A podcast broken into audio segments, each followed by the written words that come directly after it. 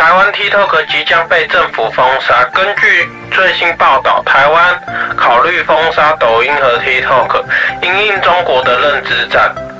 抖音散播假消息，威胁民主的价值，政府或封锁平台，保护公众免受影响，凸显捍卫民主价值的决心，关注数位资讯的安全。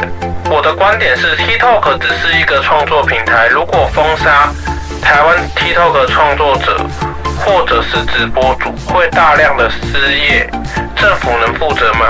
再来，TikTok 的。内容是可以针对你喜爱的内容去做频道的推播或推流。如果不滑政治的新闻，根本不会对台湾人有什么任何的影响。